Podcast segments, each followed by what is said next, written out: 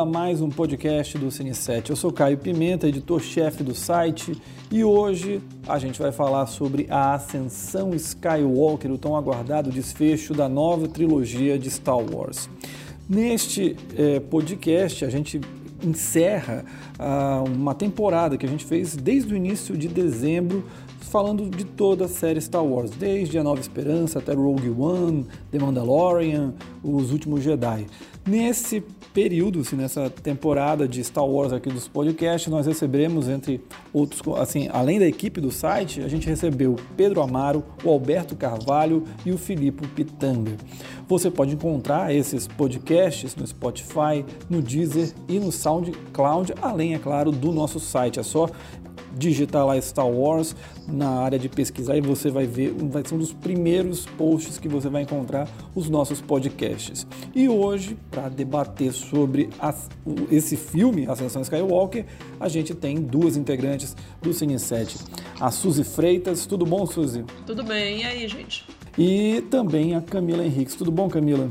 Olá, pessoal. Boa tarde, bom dia, boa noite, boa madrugada. Beleza, Camila, obrigado.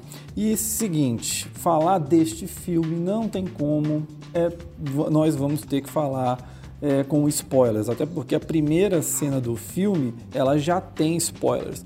Então, é, se você a, ainda não assistiu o filme e se importa em levar spoilers, salva aqui, marca com uma estrelinha, não sei, dá um, dá um jeitinho, bota na sua agenda e, e aí volta para cá depois que assistiu o filme.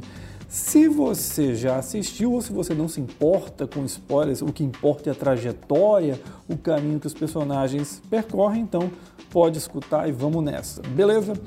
Então vamos lá, vamos começar logo. Deixa eu até já soltar um spoiler para as meninas já ficarem tranquilas, dizer que quem está de volta é o Palpatine, que o Kylo Ren acaba virando estrelinha no final. É, vamos fazer o seguinte, eu quero saber de vocês primeiro, Camila, começando contigo, se o filme te agradou, se te decepcionou e como é que foi a reação, você assistiu a sessão da meia-noite ou não, e como é que foi a reação das pessoas ao redor, elas gostaram, acharam o filme bom ou não, saíram chateadas do filme? Olha, eu vi na sessão da meia-noite e duas, no Millennium, é, e foi assim, eu adoro ir nessa sessão da meia-noite do Star Wars especificamente, porque eu gosto muito da saga, eu gosto muito de ver a reação das pessoas e sentir também, tanto é que o primeiro e o segundo filme dessa trilogia nova foram muito marcantes nesse sentido, principalmente o primeiro, porque é, tava todo mundo querendo ver os personagens antigos, né, e todo o fanservice, assim, eu senti que essa plateia, que esse público, né, tava mais morno. É, e eu acho que foi porque a gente é, já foi bombardeado por spoiler. Assim, teve, teve muito spoiler, teve vazamento de informação. E eu sinto que também a reação negativa, é, geralmente tem-se um embargo nesse tipo, de filme, as críticas começam a sair é, junto com o lançamento, né? nesse caso não, é, e a, a, reação negativa talvez tenha tirado o pessoal um pouco da, da, enfim, da, da órbita, digamos assim. Também uma coisa que a gente vai acabar comentando é que é, acabou que a, a, a, tour de promoção do filme, né, foi muito, é, os, atores, o J.J. Abrams soltaram muitas é, críticas veladas ao trabalho anterior, né, do Ryan Johnson, então acho que isso já fez o pessoal esperar algo diferente. Mas, assim, eu gostei. Assim, eu não costumo esperar grandes arroubos cinematográficos de Star Wars, a não ser no quesito visual, é, que, enfim, é sempre deslumbrante e tal. É, eu acho que dos três é o, é o mais fraco, mas eu não, também não acho assim, que é melhor, que é pior do que Ataque dos Clones, como eu vi gente falando nas redes sociais. Assim. E Suzy, você? Você assistiu também na meia-noite? Queria saber tanto a tua reação, se você gostou do filme, e também a reação da galera que estava em volta. Eu fui também na, no mesmo cinema que a Camila, só que não na mesma sala, né? Só, rapidinho, só para só falar, caso as pessoas não saibam, quando as meninas falaram milênio, é o Cinépolis do Milênio daqui de Manaus. Para quem não sabe, o Cine7 é um site de cinema daqui de Manaus. Desculpa, Suzy, pode continuar. Então, fui na, em outra sala, né? não percebi tanto a animação que eu via, por exemplo, nos anteriores, que as pessoas mal começavam o filme, elas já estavam aplaudindo. Deve ser porque teve um probleminha também no início da sessão. Eu tive que praticamente apagar as luzes da sala que estavam acesas enquanto o filme começava. Eu, eu, posso ou não ter salvado a minha sessão. É, mas de maneira geral, as pessoas elas se empolgaram em alguns momentos específicos, né? Já que pode soltar spoiler de tudo é, a reviravolta do Hux, né? Que eu até tinha feito meio que uma ligação com é, uma situação similar que acontece no Star Wars Rebels, só que não foi tão bem aproveitada e seria muito legal ver o personagem dele sendo aproveitado para além de ter sido morto pelo Richard Grant. Mas tudo bem, o filme era todo tão corrido que é, é deixa para próxima. Nesse caso, não. E assim, o filme ele tem um ritmo muito empolgante, né? Eu acho que se envolveu bastante as pessoas. Né? Ele tem uma vibe, eu acho que ele tenta emular de uma maneira assim, é como se fosse um Mad Max Estrada da Fúria para crianças, assim. Ele tenta emular aquela coisa do de uma ação contínua, de um ritmo de, de roteiro que é bem mais bem mais acelerado, né? Só que eu acho que, principalmente na, no início do filme, acho que na primeira meia hora, é gritante assim a mão insegura de uma montagem, né? Acho que tinha tanta coisa ali, tanto fanservice, era tanto medo e com certeza tantas pressões de bastidores para que esse filme fosse, entre aspas, agradar aos fãs, né? com ênfase em, nas aspas de fãs, que, que isso ficou perceptível para quem vai tentar olhar para além daquela emoção inicial. Agora, a reação das pessoas. É, teve menino que derrubou as coisas dele, quase que vomita quando viu o, o, beijo lá da, da Ray do Kylo. quando aparece o Han, todo mundo aplaudiu. Quando tem o. meio que o. O, o funeral né, da, da Leia também. Teve vários momentos assim. O filme é, o filme é todo fanservice, né? Então, as pessoas saíram muito felizes. Eu, pessoalmente, eu tô falando um tom de crítica, mas assim, eu me diverti pra caramba vendo o filme. As pessoas pareciam estar tá meio extasiadas, assim, quando eu saí, elas estavam meio atordoadas, né? Depois de toda a resolução, digerindo as coisas. E, mas no geral elas pareciam felizes. Eu acho que vai ser um. Quando começar a aparecer, né? Principalmente nos agregadores de crítica. Eu não olhei todos, vi o Metacritic, porque eu não, não curto muito ver os outros. É, no Metacritic ainda não está a o user score que chama, né, que é no, as notas de usuário, vai estar tá a partir do, do dia 20. E eu acredito que ele vai ser bem, bem visto, né? Mais do que o anterior, porque ele jogou num terreno totalmente seguro. Que o fã quadrado queria, esse filme trouxe. Suzy, você estava falando aí da questão do retorno, assim, do fanservice, enfim. É, eu queria que você falasse um pouquinho sobre essa questão do retorno à nostalgia. É, depois de um, os últimos Jedi que ousou um pouco mais, explorou é, mais possibilidades inovadoras, ou pelo menos diferentes do que a gente já estava acostumado da, da saga. Por que, que você acha que teve esse retorno a essa nostalgia, tanto fanservice? Foi somente a pressão dos fãs ou o fracasso, o fracasso em termos, né? do Han Solo e até mesmo as críticas que os últimos Jedi sofreram acabaram pressionando para que esse filme fosse mais de volta às origens. Eu queria saber de ti, a tua opinião. Eu acredito que como é, as, é, esses grandes filmes eles dependem cada vez mais do retorno, do retorno financeiro que eles têm na primeira semana de estreia, no primeiro mês no geral, eles queriam algo que captasse o máximo possível de gente para ganhar dinheiro, né? Ao mesmo tempo, eu estava lendo até um artigo falando é, é, que, que foi uma dúvida que eu tive e eu fui, né, jogar no Google. E sobre se a Disney estava preocupada com a bilheteria de Star Wars esse ano, devido já a esse pequeno intervalo em que saíram essas críticas em que ele está com as chamadas mixed reviews, né, com aquelas com uma nota mediana, assim por parte dos críticos. E aí o artigo chega à conclusão que não, porque ainda assim é muito dinheiro que entra. Eles tiveram um ótimo, é, uma ótima arrecadação com os filmes da Marvel, né, com Pixar, tudo. Então não é uma grande preocupação. Para o braço ali da Disney que está diretamente relacionado às produções de Star Wars, aí vai lá, né? Que eles estão, eu, eu acredito que eles estão revendo absolutamente todo o planejamento deles. Por exemplo, Kenobi que ia ser, é, ia ser filme já vai ser série, né? Devido ao fracasso do solo. Eu penso que esse retorno à nostalgia foi uma estratégia econômica mesmo, assim, de ter o máximo possível de, de reviews e de, de reação do público, desses agregadores de crítica, para para gerar, gerar renda, né? Imagino, foi esse o motivo de ter chamado o JJ. JJ não ia mais dirigir Star Wars. Já tinha prometido até para a uhum. esposa dele, né? Aí é curioso ver, eu tava vendo aqui, pelo Metacritic a gente consegue ver. Por exemplo, Os Últimos Jedi e o, o Despertar da Força foram os filmes mais discutidos e cujos perfis foram mais compartilhados no, no site do Metacritic, né, que é um agregador de críticas. Para quem não sabe, é um daqueles sites que ajuda a dar as notas, né? São os sites de referência para dar as notas dos filmes. Quando você abre no IMDb, por exemplo, a nota de, de um filme, vai ver lá, o Coringa tá com quanto? Essa nota que os críticos dão, ela vem do Metacritic. Né? Ele tem um, um jeito específico de fazer essa anotação que serve de referência para os demais sites, né? Para o Rotten Tomatoes também, se não me engano, ele utiliza. Quem quiser saber mais pode consultar lá no banco de, de teses e dissertações da UFAM, procurar lá minha dissertação, que ela fala sobre o Metacritic esse tipo de, de construção de crítica, né?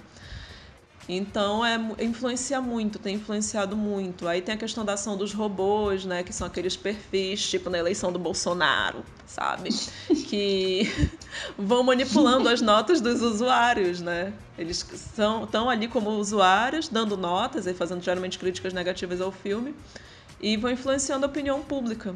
Né, que agora esses sites eles já estão avaliando como é que, que tá, vai contornar esse problema. Eles querem usuários pessoas normais, que foram ver o filme no cinema e tudo. Resumindo, retorno à nostalgia é tudo uma questão financeira nesse terceiro filme. Terceiro, no caso, nono, né? E Camila, dentro desse aspecto financeiro, do retorno à nostalgia, é, não havia nome melhor do que tentar fazer uma produção mais dentro da linha do que o estúdio queria, do que o J.J. Abrams.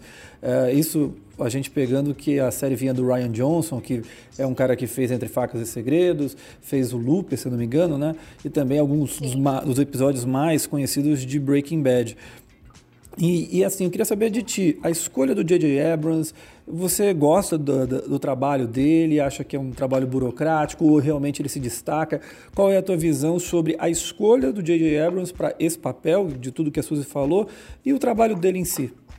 Olha, sobre o trabalho dele, eu acho que existem talvez dois ou três tipos de fãs de J.J. Abrams. Os que vieram de Lost, né, que deve ser a maioria, e os que vieram de Felicity, né? E eu sou da turma de Felicity, né? Então, eu, eu não, não, não cresci com J.J. Abrams é, herdeiro do Spielberg, digamos assim, que ele acabou se tornando, e talvez seja um cineasta que, apesar de não ter uma marca autoral assim tão forte quanto o Spielberg construiu desde o início da carreira, né, se a gente for comparar o Spielberg nos anos 70, é, ele já tinha feito Tubarão, Contatos Imediatos, né, que, enfim, é, são clássicos do cinema. Lost é um marco para televisão, né? E Felicity também no meu coração. é, talvez da Carrie Russell, mas ele não dá para comparar, né? Só que ele é realmente uma escolha, uma escolha segura, né? Acho que desde o, da, da escolha dele para o primeiro filme, é, até porque ele também vem de Star Trek, que teve bons resultados, e Star Wars estava indo nessa, nessa linha de pegar diretores promissores, assim, digamos, né? É, além do Ryan Johnson, a gente teve o, o Gareth Edwards, né, no, no, Rogue One. E também teve... Finado Colin Trevorrow, que era para ter, ter, dirigido esse, mas pois é. Deus escreve certo por linhas tortas, quem sabe. Pois é, ele ia dirigir, né, só que acabou dirigindo um filme horroroso, né, eu não assisti, mas foi horroroso, assim, na recepção, que foi o, o livro de Henry, ah, esse filme é ruim mesmo. Esse filme é ruim mesmo. Ixi, ah, eu, eu, eu, tinha que fazer a lista dos piores do ano, né? Aí tinha que, tinha que assistir. É, né? Enfim, é cada coisa que a gente tem que assistir, mas realmente, assim, foi um filme que teve uma recepção péssima. E ele já tinha, ele tinha o Jurassic World, que apesar de muita gente ter criticado, ele fez um dinheiro impressionante, né? Foi um filme que jogou completamente no fanservice, que é o que Star Wars, o que a Disney quer, né? É, é, a, que a Disney quer para Star Wars, né? Disney Marvel, enfim, também. E foi um filme que eu acho que é um dos mais lucrativos de todos os tempos, né? O Jurassic, Jurassic World. Ele, acho que ele tá lá entre, entre os 5 ou 10. Mas eu acho que o J.J. Abrams é uma escolha melhor que o Colin Trevorrow. Mas eu, eu, sinto que faltou unidade. Teria sido mais interessante ver os três filmes dirigidos por uma pessoa ou por pelo menos pessoas que tivessem um pensamento é, junto, né? Porque deu a impressão de que eles começaram sem saber como iria terminar. E isso, isso realmente é uma crítica, porque tem coisas que o, que o Ryan Johnson constrói no filme anterior que não são seguidas, que não que não é, que a gente vai acabar falando da personagem da Rose, por exemplo, né? É uma personagem que é completamente desperdiçada. E a título de curiosidade, eu sigo a Karina Longworth, que é a esposa do Ryan Johnson. É, e ela é uma podcaster que eu adoro. Ela tem um podcast sobre Hollywood clássica, You Must Remember This. E ela hoje passou o dia curtindo alguns tweets falando que a Kelly Marie, é, que a Kelly Marie Train foi subaproveitada, é, ela, que ela foi super bem vestida para as pré-estreias, né? Tava linda e ela, alguém tweetou e ela curtiu. Kelly Marie Tran foi vestida pro filme que ela merecia e não que ela teve. Então, assim, há uma rixa ali. E eu acho que teria sido mais interessante se a gente tivesse tido três, é, é, os três filmes com unidade, digamos assim. Mas o J.J. Abrams fez, ele jogou para a plateia, que é o que ele faz. E, é, acho que a Disney, a, a Kathleen Kennedy ficaram mais que satisfeitos, né? Vamos ver agora com o resultado das bilheterias, mas acho que o grande rival de Star Wars nesse momento é Cats. E Cats está indo de mal a pior, né? Então... Se o rival é o Cats, então tá tranquilo. É o seguinte, é, é... Suzy, queria saber de ti o seguinte, o Despertar da Força foi muito comparado a Uma Nova Esperança. Já que nós estamos voltando num filme do J.J. Abrams, um filme que pega essa questão da nostalgia, é, você acha que esse filme aqui, o Ascensão Skywalker, ele bebe da fonte do Retorno de Jedi? Se sim, queria saber de ti o que, que ele se assemelha e o que, que ele se difere. Por favor. Olha, é, isso me faz pensar numas que eu, eu gosto de. Quando tem um filme assim que eu tô com interesse específico, né? No caso, como, como fã também, né? Que é de Star Wars. Eu não leio as críticas é, que já vão começando a sair, né, antes do filme, vou ler só depois do filme. Eu dou uma digerida, tudo, e aí, como eu já gosto, né, de ver, óbvio, gosto de ler críticas, eu vou atrás de ler as opiniões, as diversas opiniões, as positivas, as negativas, tudo. É, eu até destaquei umas aqui para o podcast, que eu acho que meio que ajuda a responder essa pergunta. Por exemplo, a, a Tasha Robinson, uma crítica no site chamado Polygon, ela fala que foi uma admissão de uma derrota criativa, né? No LA Times, o Justin Chang ele fala que foi um retorno às zonas de conforto emocionais e temáticas. Então a gente vê toda essa questão de família, a tentativa de uma redenção pelo laço familiar e aí pega e como foi exposto de uma maneira extremamente expositiva a partir dos diálogos no filme, porque esse é, um dos, esse é o filme eu acho que tem o diálogo mais expositivo que eu vi esse ano, sendo que eu sou professora de linguagem audiovisual e eu trabalhei esse semestre com alunos que produziram o primeiro curta da vida deles, e a gente sabe que quando a pessoa produz seu primeiro trabalho, que ela não tem uma afinidade já né, bem trabalhada, posto que eu não dou aula num curso de cinema, que a questão dos diálogos expositivos ela é muito presente, né, nessas primeiras experiências. E para mim Star Wars teve diálogos mais expositivos do que os curtas dos meus queridos alunos. É, então ele pega, é, pega essas ligas. O andamento dele é bastante diferente, eu acho. Né? Toda essa questão é, é a jornada da heroína, né, que chamam. A jornada da heroína ela tem um, um destaque para mostrar, né, no nível imagético, é muito mais a transformação interna do que o, os passos da jornada do herói tradicional. Né? Quem quiser pesquisar, que está ouvindo aí o, o podcast, tem lá os textinhos que, que explicam as, as diferenças né, da jornada do herói para a jornada da heroína. A da mulher sempre tem essa uhum. característica. Assim, tradicionalmente dentro da estrutura, da estrutura que se, se é, é, quis é, é, construir, né? Trabalhar esse, esse andamento.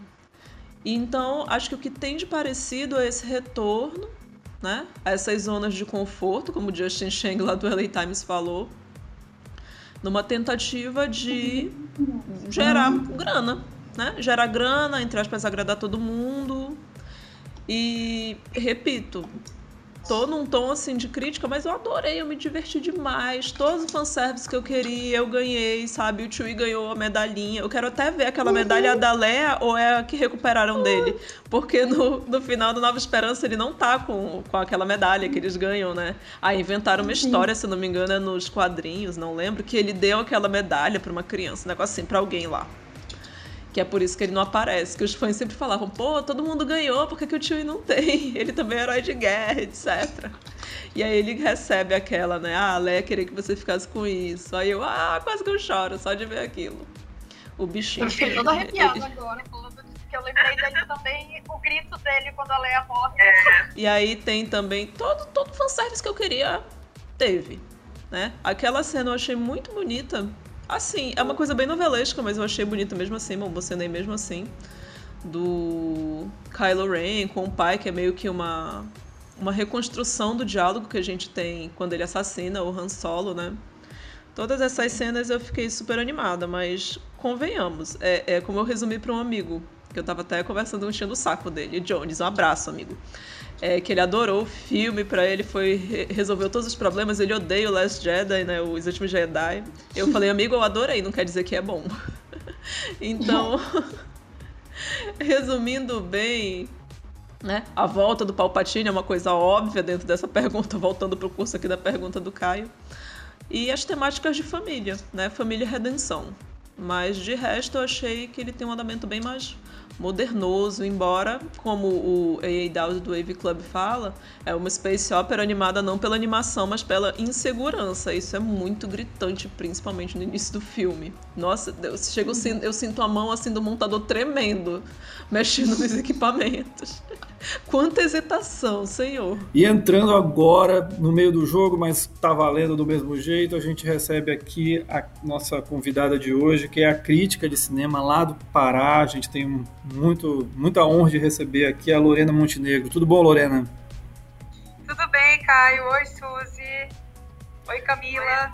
Oi. Meus colegas de Elviras também. Bom, eu fico muito feliz de começar essa colaboração com o Cine 7 com um podcast sobre uma obra que é tão importante para mim. E por isso que desperta, além do instinto é, de crítica e de cinéfila, mas o meu espírito de fã, que não está nada satisfeito com esse filme. Você não gostou? Você assistiu o filme aonde? Você está no Pará ou está tá viajando? Como é eu é não, eu estou em trânsito. Eu estou em São Paulo agora, na casa do meu irmão. Eu assisti o filme no encerramento do Festival do Rio, no Odeon. Ele não estava fazendo parte da programação oficial do festival, mas o festival abriu um espaço ontem, meia-noite, quer dizer, hoje, meia-noite cinco, para o filme ser exibido pelo Cine Mais, que é uma iniciativa do Felipe Pitanga, que é nosso amigo crítico também, e o pessoal da Ordem Jedi do Rio de Janeiro. E você então não gostou do filme, é isso? Olha, do fundo do coração, eu até ponderei, depois até conversando com o próprio Felipe e tudo, mas não gosto do filme. Eu acho o filme bastante é, frouxo, acovardado. É tudo que eu esperava que fosse sendo dirigido pelo J.J. Abrams. E eu esperava muito quebrar minha cara. Eu esperava que não fosse da maneira que eu imaginava que seria, porque foi exatamente. E você não tinha, um mas você não tinha gostado do confuso. Mas você não tinha gostado do do Despertar da Força ou você, você até gostou do filme? Como é que é feito? Olha, eu até gosto. Você usou a expressão certa. Eu até gosto do Despertar da Força. Porque eu acho que é isso, ele é uma apresentação para as novas gerações do que, que é, é, essa cosmogonia do universo Star Wars, o que, que é a ficção científica intergaláctica, o que, são Jedi, enfim, o que, que é todo esse universo. Então, acho que assim, para essa geração que tem 15, 20 anos, né, ou até mais novinhos, é bacana eles se identificarem com novos personagens, né, em vez do Luke, da Leia e do Han Solo que já teve essa identificação comigo e com meu pai, por exemplo. Mas impressionante como a Disney ela não consegue enxergar a coisa de uma maneira generacional. Então ela faz realmente quase que um remake com o Despertar da Força, pelo menos na minha leitura e de alguns críticos também. Mas é um filme que, mesmo assim, ele não é extremamente repetitivo. Ele é bom, Ele tem uma cadência uhum. interessante. A Ray é uma personagem boa. O Finn e o Poe não tanto, mas eles também são bons coadjuvantes. Então, assim, o filme é, é, ele fica naquele campo da promessa e ele abre uma perspectiva para coisas muito boas que eu acho que aí vem nos últimos Jedi. E aí ontem eu não consegui, por exemplo, quer dizer, essa madrugada, né, que eu não dormi, que eu peguei o ônibus para vir para São Paulo, e eu fiquei Ah, tá, achei que você não tinha dormido de raiva. Se o Ryan Johnson tivesse também, mas eu fiquei muito assim, imaginando que filme Ryan Johnson teria feito, saca? E Lorena... Eu imagino que seria um filme muito bom, pelo menos seria um filme corajoso. Lorena, então eu vou começar. A gente vai começar agora a destrinchar um pouquinho o filme, as opiniões de vocês. Vou começar contigo e depois queria ouvir também Suzy e Camila nessa ordem, por favor. É, queria que vocês falassem do retorno do, Alpa, do Palpatine. Já ela fala do Alpatine. É, do Palpatine. O retorno do Alpatine queria, queria saber. É, mas o Alpatino também está retornando a fazer filmes bons, ah, né? Tá Bem, queria saber de vocês, é, começando contigo, Lorena, como é que foi, assim, você acha que a justificativa foi plausível é, ou foi falta de criatividade para ressuscitá-lo do nada? Olha, eu nem digo que seja falta de criatividade. Eu acho que o processo que aconteceu, por exemplo, o fechamento desses 42 anos de saga Skywalker, foi semelhante, eu tô dizendo que foi o mesmo, tá? Mas foi semelhante com o que aconteceu, por exemplo, com Game of Thrones, com a série do D&D, né?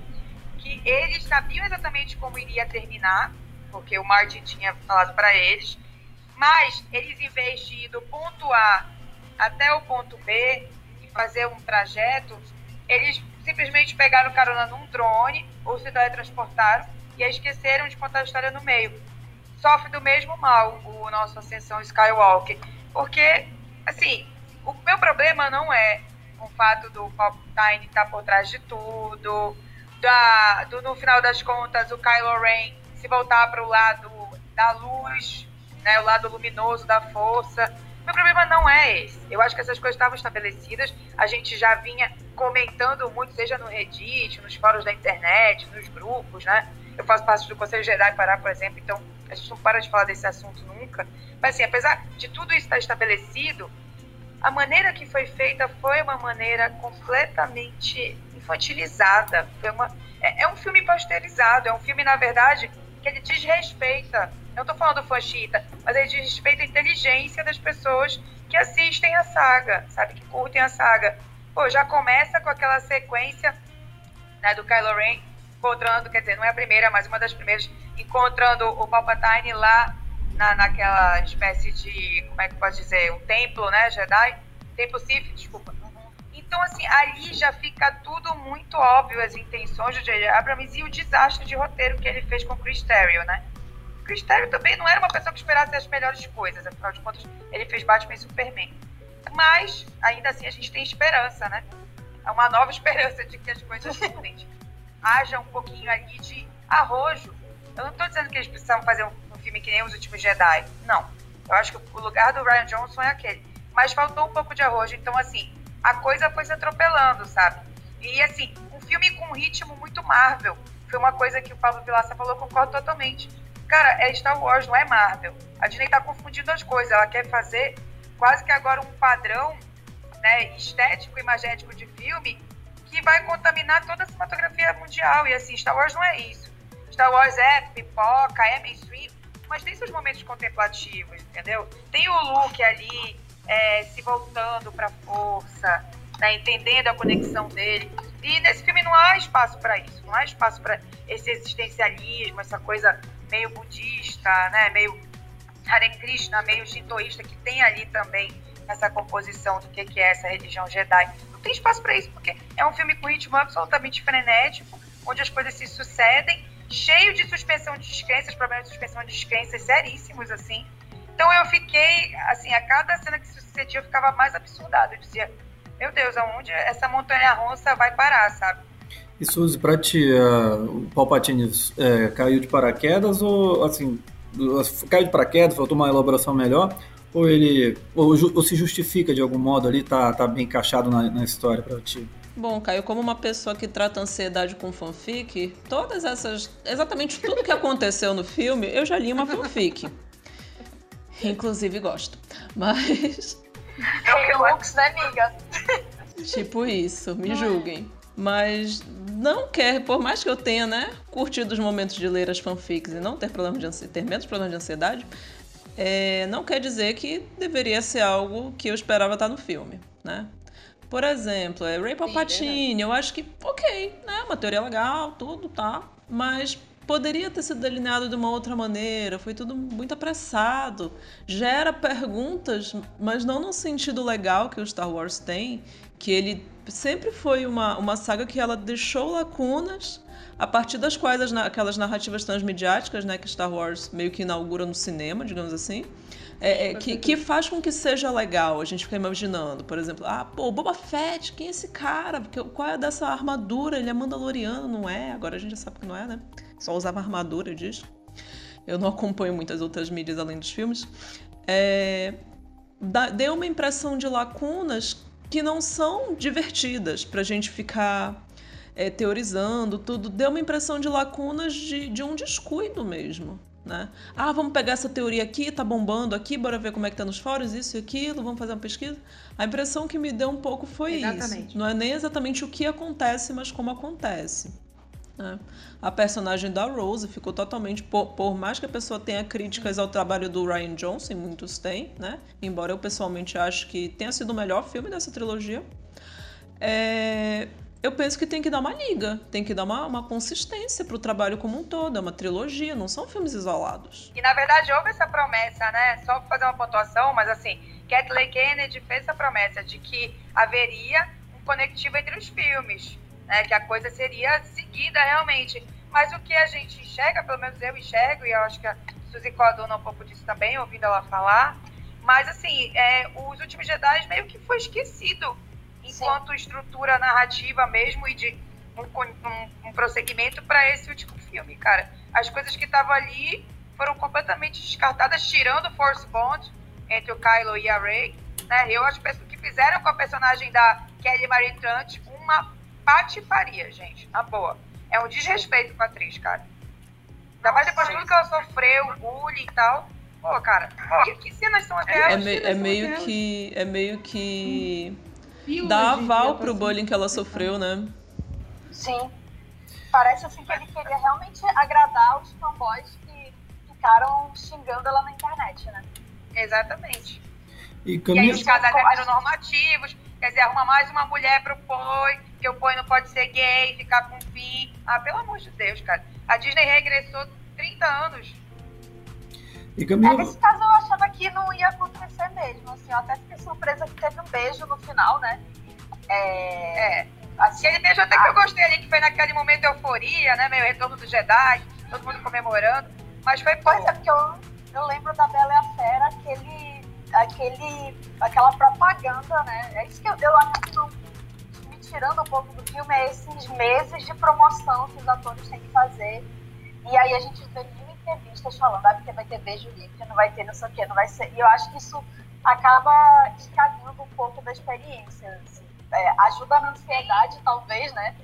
E, mas assim, é o tempo todo. E como eu falei antes de você chegar, que é, o Ryan Johnson realmente foi esquecido, né? Ele, ele foi é, mimado e, inclusive, eu estava até falando que a esposa dele curtiu alguns tweets falando da Kelly Marie Tran, assim, que ela estava é, tava, foi escanteada no filme, colocado escanteio, mas é, eu realmente achei feio o que fizeram, assim, de dar declarações falando, ah, fiquei aliviada quando o JJ voltou, assim, tipo, precisa, Ele né? é um covarde, gente, é isso ele não é cineasta, ele é um diretor de encomenda que a indústria pega quando quer resolver algum buraco. Eu não consigo relacionar esse cara com um cara que fez Star Trek e trouxe algum frescor também pra saga, sabe? Há 10 anos atrás. O cara realmente, não sei, cara, parece que ele tá, sabe, aleijado, não sei o que tá acontecendo. E assim, não é que a gente seja contra fanservice, né? As pessoas confundem, por exemplo, essas reclamações com a estrutura do filme com a maneira que as teorias são apresentadas, com as conclusões são dadas. Né? Muita gente me falou, por exemplo, que gostou porque, nossa, resolveu tudo ali, não tem nada que fique para uma próxima saga, né? A gente entendeu tudo do universo do Skywalker, mas é a maneira como isso é feito, porque assim, eu sou super a favor do fanservice, mas quando o fanservice está a favor da narrativa, quando ele está ali bem encaixado no enredo. Quando ele é jogado assim, tipo a participação do Lando, por exemplo, porra, muito desrespeito também com um personagem tão importante. Chega aqui, aparece, aqui aparece, acolá, sabe? Não, não tá muito, assim, integrado dentro da história. A Leia, né? Eu acho que a maior desgraça é a Leia. Eu queria, inclusive, não, a Leia, a Leia foi uma desgraça literal. O que eu né? ouvi, por exemplo, é que o próprio J.J. Abrams, ele falou pro Cristério montar o roteiro, já que ele né, foi esse cara que fez mais esse segundo tratamento e tal, em cima das participações que eles teriam da Leia, dos, dos enxertos que eles teriam da Leia, né, de sobras. Então é muito complicado fazer um filme dessa maneira, se é que o roteiro foi construído dessa maneira, e, sinceramente, nenhuma das falas ali da Leia, para mim, tem uma relevância absolutamente fundamental, cara. Ah, eu acho um negócio shot, desconecta. Né? Ela só aparece, ela só aparece reagindo, acho que o máximo que ela fala é não subestime o droid. Enfim, é uma fala também genérica. Né? E Camila, assim, queria saber de. Muito genérico. Problema. Eu queria saber de ti, Camila. Desculpa. A Carrie Fisher foi um grande problema. É, isso, a gente já vai entrar nessa questão da, da Carrie Fisher. Eu só queria saber de vocês o seguinte, é, de ti, Camila, que era a questão de relacionando com toda a saga, a questão ainda do Palpatine. É, você acha que fez sentido depois do que aconteceu, por exemplo, no Retorno de Jedi e também pegando um fato de que você acha que isso foi pensado esse retorno dele já ali no Despertar da Força? Já havia algum indício ou você acha que foi colocado assim a esmo nesse filme aqui? Não, a esmo não sei, mas assim, eu não consigo pensar se foi pensado ou não, porque como eu falei no início, eu sinto que não houve essa unidade, assim, deles dos dois diretores, né, de todos os roteiristas, da Kathleen Kennedy, sentar, sentar com todo mundo e falar como é que vai começar, como é que vai ser o meio, como é que vai terminar. Tanto que um problema que a gente tem em relação ao último, últimos Jedi é que aquele subtexto todo lá das criancinhas é completamente esquecido e é uma coisa importante que tanto é que é o final do filme, né? É, Deixa volta aquele... a ser uma coisa de legado, de família, né? né? A gente achou que a Ray vai pegar mais ser ninguém crianças. agora. Pois é, Mas são não crianças. é qualquer pessoa que pode manifestar a força. É, isso Sabe? conecta com os fãs, né? É um contrassenso. Ou tava expandindo o universo. Sim, esse foi o problema. Mas assim, Palpatine, eu não tive problema com o retorno dele. Eu queria. Eu, eu acho que foi até assim, já é o primeiro spoiler, né? Já aparece, foi anunciado desde, desde que os primeiros trailers. É, não é spoiler, né, gente? Tá no trailer. É. O, o, meu namorado não sabia. Ele viu no post, ele, como assim, Palpatine? Mas o, o Lando queria que tivesse sido surpresa. O Lando, eu vi o Lando no trailer é, na Millennium Falcon rindo, aí eu, ah, bacana, só que só aparece no final do filme, aí eu, poxa, eu queria tivesse aquele elemento de surpresa, né? Porque é um momento assim que todo mundo acha que tá tudo perdido e ele chega para salvar o dia. É um momento bem Marvel, inclusive, né? É, mas sobre o Palpatine, eu acho que fez sentido ali. Eu não tenho problema com saber a origem da, da Rey ou não, porque até porque eu acho que as pessoas passaram cinco anos é, especulando, né? Quatro anos especulando quem era o pai, quem não era. E eu achei interessante, é, até porque mostra por que, que o, é, justifica por que, que o Kylo tem uma conexão tão forte, né? Por que, que ele. E, foge do lugar comum que seria eles serem irmãos, né? Que aí eu acho que seria uma repetição ainda maior. Então, o Palpatine, eu não tenho problema, até porque da trilogia de 2005 a 99 a 2005, o Ian McDermott foi o que mais tentou ali atuar bem, né? Foi o personagem mais interessante lá pelo Ele se puxou, cara, o Ian McDermott. Não, todo mundo se puxou muito, né, cara? Na boa. Coitada da Daisy Wright, que ela não tinha muito o que fazer ali. O próprio Adam Driver, que eu sou assim, time Adam Driver até o fim. Em qualquer projeto, eu acho que ele também. Ele deu ali alguma. É, como é que eu posso dizer? Cara, alguma decência pro Kylo Ren, porque nesse filme é, é, o... é, é aquilo, né? É, é, falta coragem mesmo para esse filme. O grande problema desse filme não é só a falta de arrojo, mas é a covardia perante um universo que é um universo também que precisa não ser mais infantilizado. Se a gente tinha os últimos Jedi que apontavam um caminho mais sombrio, não é que Star Wars não possa ter os momentos divertidos, engraçados, tem que ter, mas tem que ter tudo isso, cara.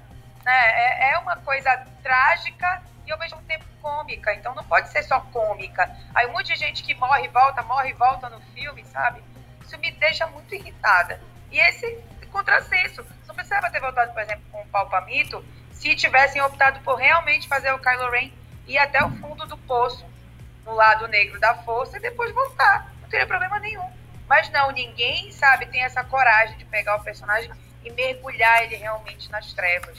Não, ele tem, sempre tem que ser aquele menino atormentado e tal. Aí é complicado, porque afinal das contas ele vira o príncipe encantado da Disney, né? A Bela Adormecida, na verdade. Quer dizer, a Branca de Neve, que morre envenenada. É, aquele momento, aquela cena Romeu e Julieta, inclusive. Eu, eu gostei, assim. Ajudai. Eu, não, que eu sou rei, eu odiava a ideia do Kylo voltar. Eu odiava a ideia do Kylo voltar pro lado do...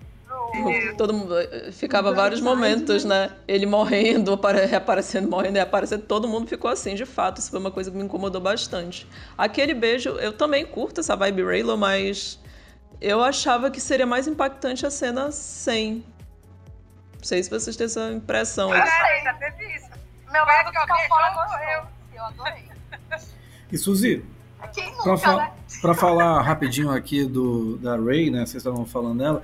No, de, nos últimos Jedi foi muito elogiado a questão de tocarem na origem dela e os pais serem pessoas comuns que diziam e aí o pessoal tinha elogiado porque poxa mostra que dava para sair um pouquinho da, assim que a força podia surgir em qualquer pessoa em qualquer região não precisava ter uma ligação com o Skywalker ou com o Palpatine dentro disso você acha que foi uma boa ideia essa ligação dela ela ser neta do Palpatine ou você acha que não era necessário remexer nesse assunto?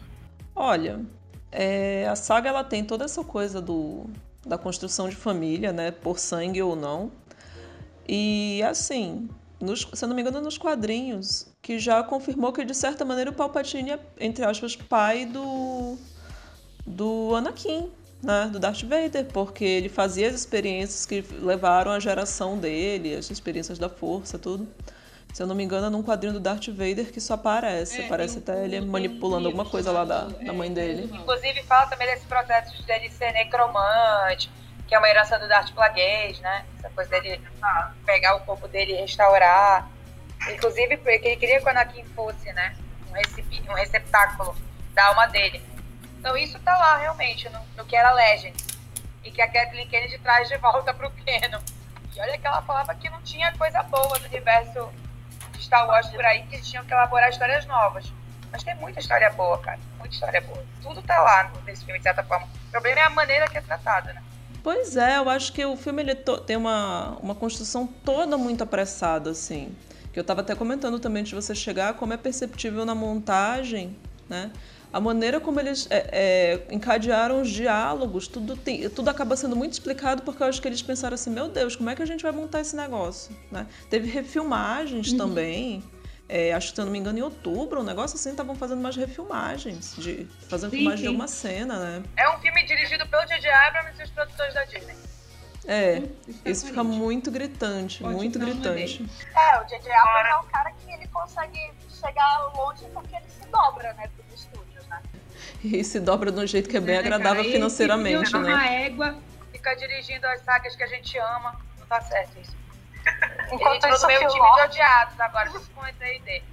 Agora, para além disso, tem uma coisa até que eu curti, que foi o aproveitamento, o pincelamento, né? Preferia, assim, que, que fosse desenvolvido de outra forma, preferia, mas pelo menos pincelou algumas coisas que eu gosto da, construção da saga do que eu vi nas animações. Por exemplo, essa coisa do. É Díade, né? Que eles colocaram na legenda, do, da coisa do, do Rey. Da, é. Da Rey, do Kylo, né? Da ligação dos dois. Tem toda uma coisa na mitologia que a gente vê no, no Clone Wars e no, no Rebels que fala disso. É tratado em profundidade no cânone né, de Star Wars. Então eu achei bem bacana essa coisa de ter esse, esses dois, né? Eu achei muito bonito, me, me gerou muita expectativa aquela, aquele primeiro momento que apareceu a Ray, que ela tava flutuando com as pedras, Sim. tudo. Aquilo Se ali me gerou. Se ela tivesse morrido, acho que talvez a gente tivesse tido mais, é, mais coisas assim do treinamento dela. Uhum, exato. Essa coisa da, da Carrie ter morrido assim, e deles terem insistido em, em manter essa, o personagem até o fim, né? Foi bem complicado, porque a gente vê que a personagem está totalmente descolada. E eu acho que desrespeitoso também. Porque é como tu já falou, as cenas dela, ou, ou foi Camila, não lembro. As, as cenas dela são muito genéricas, as falas, sabe? tirando talvez aquela cena, que é a minha cena preferida do filme, enquanto estética também, técnica, porque o filme tem isso também. Tecnicamente ele é muito falho. A fotografia dele não chega nem aos pés da dos filmes Jedi. A montagem é, é super problemática, tem problema de, de, de eixo, tem problema de continuidade e de fluxo mesmo. Mas aquela sequência que eles estão lá na, na, na lua de Endor, que tem aquelas né, as ondas e tal, História da Morte, uhum. para mim é a melhor sequência. Né? Até pela dramaticidade envolvida e tal, do, do, Kylo, do Kylo e da Rey. E talvez seja a única intervenção da Leia ali que eu gosto. Falando da, da Leia, é, você, você citou a questão do problema de que a questão da morte e não souberam é, trabalhar muito bem isso, mas pegando só a questão da história, o arco dramático todo dela, você acha que foi um bom encerramento, foi digno o que aconteceu com a personagem? Eu acho, eu tô curiosa para ver, inclusive, começar a pesquisar especificamente críticas escritas por mulheres que talvez deem um, um olhar assim mais específico para algumas personagens femininas, né? Eu já li algumas críticas, aquelas primeiras críticas, Hollywood Reporter, esse tipo de coisa, né? E vou dar uma checada nisso no final de semana, tudo, né? Por curiosidade minha mesmo. Eu percebi que a personagem ela parece muito deslocada tanto em relação à narrativa, mas quando você vê a imagem, a impressão que dá é que recortaram ela assim. E, e, me dá uma, uma angústia ver ela, por exemplo, é, contracenando com o menino lá que era do, do Game of Thrones, não, que era Hobbit. Lost. Que era de Lost também, né? E me dá uma ah, tristeza sim, porque ela parece mal recortada ali, assim. É como se fosse uma, mon uma montagem de imagem assim, mal feita, sabe? Me dá uma Muito angústia aquilo. E os diálogos não, não encaixam. Parecem que as coisas, quase tudo dela não encaixa direito no filme, né? No máximo, um pouco ali as interações com a Rey encaixam um pouquinho mais naquele contexto de treinamento, cheio lacunar ainda, né? Mas tudo bem que o Star Wars ele trabalha muito em cima de lacunas. Mas o desfecho dela, eu achei bonito, eu me emocionei bastante. Também. Né? Mas eu me também. faz pensar assim que aquela coisa da assim, a mulher no final das contas ela sacrificou tudo pelo filho, entendeu? Então é uma coisa que eu espero ver mais para frente, assim, outros olhares para confrontar assim. Eu gostei muito mas eu me pergunto se isso gerou incômodo em, parcela, em alguma parcela do público, entendeu? Porque ela é uma personagem tão forte, tão, mas ao mesmo tempo muito emotiva, né? Que eu queria, eu queria ver outros olhares sobre, outras opiniões sobre. Isso é uma inquietação assim que eu tenho de como que outras pessoas viram o simbolismo dessa cena para uma personagem que é tão tão é, é, é forte, né, como, como signo de cultura e tudo. E, e, me dá um pouco de tristeza, mas ao mesmo tempo toda, toda a história da Leia é uma história de injustiças, né? Ela nunca teve é, a, todo o destaque que ela poderia ter, as pessoas tanto que tinha expectativa até esse filme de que ela manipulasse um sabre, que ela lutasse, tem a, as histórias de que né? esse filme ia ser com foco é. nela, que ela ia lutar e tudo, e aí infelizmente a Carrie Fisher morreu e a gente nunca vai saber né, como poderia ter sido. Talvez mais para frente a gente é. tenha acesso aí a um argumento, pelo menos, né, aos relatos de como poderia ter sido esse, esse nono filme. Sim, eu gostei assim de ter do final é, oferecerem, digamos assim, toda a luta por ela. Assim. Eu, eu não sei se é meu coração cafona, assim, mas eu, eu gostei muito disso, apesar de ter. A Lorena falou de problema de eixo, problema de eixo me incomodou muito nesse filme. É, principalmente, inclusive nas, nas cenas com a Carrie Fisher, porque, enfim, foi, foi bem problemática essa questão assim, da montagem, de como ela foi inserida. É, Isso acaba que tira a gente né, talvez, né, do filme, não tem jeito. Tira um pouco. É, acho que no momento em que ela aparece, acho que já tira porque a gente sabe de todas as circunstâncias. Quando o último filme saiu, ela já tinha morrido, se eu não me engano. Ela morreu é. logo após as filmagens do, do The Last Jedi, né? Inclusive, foi, acho que foi na semana que saiu Rogue One, porque eu lembro que. Foi, nossa. Foi, assim. foi ela morreu no começo de dezembro. Foi um pouco antes do filme ser lançado. Então, foi, teve, teve toda aquela comoção, né? É, então, não dá pra saber como teria sido. Eu acho assim, que a cena do, do acerto de contas do, do Kylo ficou faltando. Tanto é que tiraram o Harrison Ford lá do filme de cachorro. Que, ele que foi uma coisa que me incomodou bastante a presença dele. Ele fez. É, ele fez de cachorro, gente. Mas eu, eu, eu me emocionei, assim, porque eu senti que era uma homenagem a Cara, ela. eu acho que o Harrison Ford estava gravando aquela cena muito. Ai, que saco! Não, ele, ele não aguenta mais. Ele grava tudo, toda a filmografia dele foi gravada assim. É, assim, tipo, só tô aqui pelo dinheiro mesmo, só pra pagar a- o curso de marcenaria, né? Ele é marceneiro. Pior que eu queria aproveitar o teu gancho, Camila, só para falar rapidinho desses problemas né, do, é, narrativos do filme e do quanto que ele joga com a suspensão da descrença de uma forma irresponsável como não via há muito tempo. Porque, beleza, né, como espectador, às vezes a gente compra a suspensão da descrença, né? A gente compra essa coisa de, de suspender o nosso julgamento em relação ao que é verossímil ali naquela história, em troca dessa premissa realmente de, do, do entretenimento, né, de um filme pipoca, de mainstream. Mas, cara, esse filme exagera de uma maneira que eu acho que nem a pessoa mais bondosa consegue comprar tudo que acontece. né? então, assim, a aquela cena inicial da Ray, é, que vocês falaram que é super bonita, eu também acho, ela flutuando ali com as pedras, aquilo faz parte do treinamento. Mas quando começa ela e o Kylo a voarem, sabe? Uma coisa meio Superman do Zack Snyder, assim, uma coisa esquisita. Mulher Maravilha. Gente, pera. né? Ela Ah, mas isso aí, isso aí, Lorena, é, é cânone, na verdade, só que não no cinema. Eu ficava assim, eu dizia, meu Deus, calma. Não precisa ser assim. Então, sabe, a coisa do, da exacerbação dos poderes, e e é isso, né? Como o filme tem um ritmo muito ruim, tudo acontece muito rápido. E é só muito falso.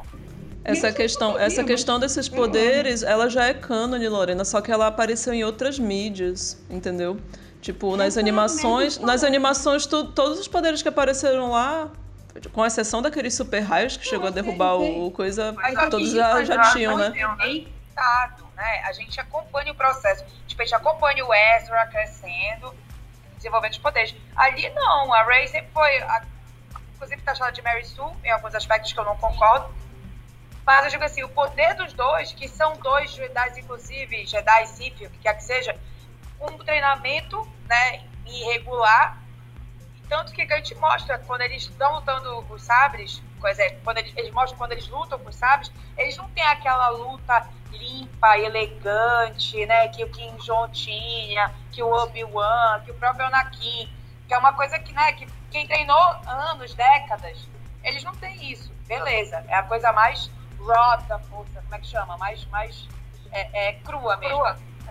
Mas ao mesmo tempo, cara, aquela cena deles de novo, que é, é a que eu mais gosto, mas tem esse problema aí das pessoas de crença, que eles começam a voar lá naquele porta-aviões, né, quer dizer, no pedaço da, da morte. Eu acho um pouco demais. Ah, isso daí, esse daí, por exemplo, no Rebels, o Ezra mal dando.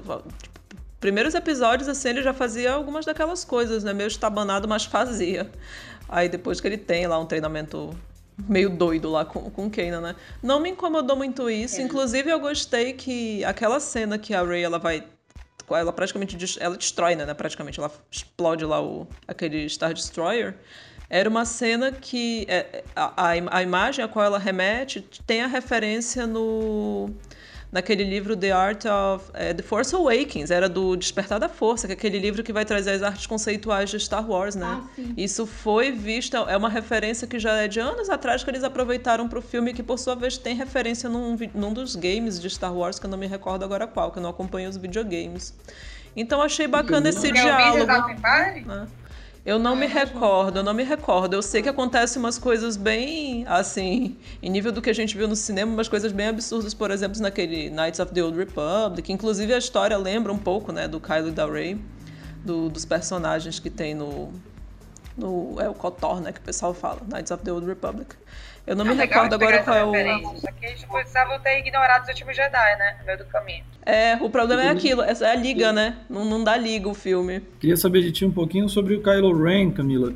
É, assim, o personagem é talvez um dos que tem um, um arco dramático ali na história bem tenso, né? Pelo menos ele tem a questão do- de estar angustiado por ter matado o Han Solo, o pai dele. Tem também a questão de descobrir que é, tem o, o Palpatine ali de volta. Você acha que o personagem Sim. acabou sendo bem trabalhado, não, não foi tão trabalhado devido a essa, essa coisa dinâmica que vocês estavam falando da montagem, é, colocar uma cena de ação atrás da outra? Faltou explorar mais isso ou não? Já estava bem explorado depois dos outros dos dois filmes, aqui já era um negócio mais para concluir. Qual a tua visão, Camila?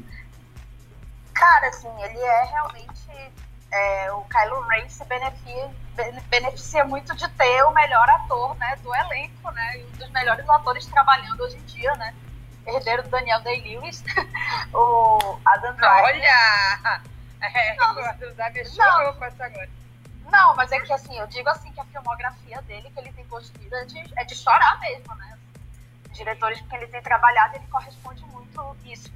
É, então se beneficia muito, inclusive eu acho assim, eu, eu, eu tava falando até com a Suzy dia desse, assim, a Daisy Ridley, ela não, ela não segura muito a onda do drama, assim, eu acho. É, sinto sim, que ela é um pouco limitada como atriz, e aí como é, a gente não tem roteiro de Jorge Lucas, né, também, mas a gente é, não tem também um diretor para dar um, um, norte, assim, de, da atuação dela. Mas eu gosto dele, eu sabia que ele ia retornar, né, que ele, que ele a gente sabia, a gente sentia que ia acontecer por meio da Leia, né, novamente. Não aconteceu, Sim, aconteceu não, não, da maneira que a gente queria ou imaginava, mas... A gente, melhor roteirista. é, é, fanfics, né, melhores roteiristas. Mas eu gosto, eu gosto do desenvolvimento dele. Eu tinha muito medo desse romance dele com a Rey, assim, dessa tensão sexual dele com a Rey. Eu achava já, é, até pra mim, assim, tenho DVDs da novela Usurpadora aqui. eu realmente tenho, gente. Você só é... referências, pra poder mesa, isso aí. É, eu, eu, até pra mim já tava demais, mas eu gostei de como foi construído. Foi simples, assim. Eu achava que a Ray era sexuada demais, assim, pra ter. pra estar tá lá com o Kylo Ren. Acho que ela se sentia mais intimidada por ele. Mas gostei. Eu gostei. Mas não, ah, afinal que... ela gosta. É uma relação meio Carlos Daniel com usurpadora. Exato. É, porque o Carlos Daniel era macho lixo. Ah, ele era. É o Kylo Ren um pouquinho, amiga. Vamos ser justos. É total. Eu fiquei e ele rapta a menina, coitada. Não, e se ele tivesse sobrevivido, ela chegasse lá, assim, com, com fim, olha, gente, que eu trouxe pra turma. Mas, mas enfim, eu, eu gostei, eu, eu, gostei. Acho que dentro das possibilidades foi o que deu para fazer. Mas assim, realmente o filme tem muito personagem, muita história, e acaba não dando tanto conta dele, né? Ele acaba sumindo por alguns momentos e a gente sente falta, né? Mas, enfim. E Lorena, queria saber de ti o seguinte, uma das reclamações que fizeram do, dos últimos Jedi foi do, do, dos últimos Jedi, perdão, é que o faltou um pouquinho do, do, do trio junto, né? A Ray, o, o Finn e o Paul. Queria saber de ti se você acha que a química deles aqui funciona mais ou porque ela remete àquela nostalgia do trio dos filmes dos anos 70, anos 80. Você acha que funciona ou não? É mais uma coisa nostálgica mesmo? Cara, tinha tudo para funcionar, né? Despertar da Força, como eu falei. Ele nos dá a esperança de que os três vão formar um, uma, um trio, assim, ternura incrível mas não rola, não rola, principalmente por problemas de roteiro. Porque as cenas entre eles, né, no, no agora no, no Ascensão Skywalker, são muito forçadas. Aquela busca deles pela, pelo, como é, o artefato Sith, é, cara, não compra aquela jornada, sabe? Eles tentam forçar. Aí a, a, empatia eles me parece uma coisa muito forçada, principalmente Paul e Ray Ray Fink Sim, eu senti. uma relação mais próxima, né? Inclusive, eu acho que, por exemplo, o que o Fink fica querendo falar pra Ray não é que ele é apaixonado por ela nem nada, por mais que ele tenha uma queda por ela, e ela fica zero por ele. Mas eu acho que ele iria falar para ela algo, no, algo do tipo: olha, eu também manifesto a força, porque ele também tem um Force Bolt com ela, né?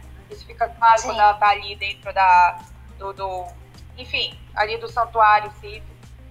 Mas, na boa, a melhor interação é a Halo mesmo, porque eles têm uma sinergia muito legal, o Adam Driver e a, e a Daisy Ryan.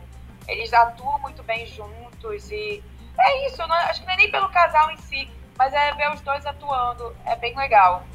E as cenas deles até que são boas no Ascensão Skywalker, principalmente do segundo é, ato para frente. Mas o trio fica ali meio que à deriva. Eu não consigo realmente me conectar, sabe? Ter um carinho pelos três, quando eles se abraçam ali, sabe? Ficar emocionado junto com eles. Não consigo, sabe? Eu acho que infelizmente não foi muito bem trabalhado. Eles só, se encontram no, eles só se encontram no final do The Last Jedi, né? Os três juntos, né? Eles não, não tinham interagido os três juntos, então não deu pra, pra construir a, o afeto pelos três juntos, né? A gente tinha pelo fim. Na novelização, na novelização. Ray, né? É, é isso. Funciona muito bem Poe e Finn, Finn e Ray, mas Poe, Finn e Ray não funciona tão bem. Eu acho que tentaram construir assim a tensão sexual Poe, é, Poe e Ray, né? Assim, tipo, pra ele ser tipo Han Solo da parada, mas acabou que ficou pelo caminho. Né? Na novelização do, do Despertar da Força, diz que a Rey conhece o, o Finn já na, né, nesse momento ali, no final do, do primeiro filme, no equivalente ao final do primeiro filme. Só que isso não aparece é. em tela, se eu não me engano. E parece uma tentativa de, de repetir, Caio, é, sim, a sim. dinâmica, por exemplo, do Rogue One, que é muito boa, né, entre a, a como é que é o nome? A Jean e o personagem do Diego Luna, esqueci o nome agora, meu Deus. Cassian Endo. O Caspian e a Jean Erso. Cara, que, que é essa dinâmica da implicância, né? E que depois vira companheirismo e que depois vira, tipo, quase um amor, né? Que ali eles meio que estão cúmplices em ter alcançado o objetivo. Então, assim, isso é trabalhado no filme muito bem, cara, pelo Garrett Edwards. Ninguém se dedica a trabalhar isso em relação a Ray Paul. Se tivessem trabalhado, de repente poderia ser legal. Eu achei uma forçação de barra querer colocar essa coisa do, do trio, né? Porque não é desenvolvido no primeiro, no máximo você tem uma ligação ali da, da Ray do Finn. No segundo, pior ainda que o Finn ganha aquela saga que ficou totalmente sem, né, com a Rose, que ficou no meio do caminho. E aí no terceiro vem querer mostrar, tá certo que teve uma passagem de tempo, mas a gente não teve a, a chance como espectador de é, é, fortalecer esses laços no nível emocional para a gente, né, que está vendo o filme. E a montagem também não dá conta, o roteiro não dá conta de, de agregar isso, porque a gente já está vendo que a jornada da Ray é muito mais individual e ela já foi exposta de maneira muito mais individual do que em grupo. E Suzy, é, vou continuar contigo aqui. Eu lembro que no podcast que a gente fez com o Filipe, ele até falou: Poxa, eu acho até que se o, o Finn tivesse morrido em determinado momento ali do, dos últimos Jedi, ele achava que teria mais sentido o personagem dele naquele filme do que ele teve durante grande parte da história.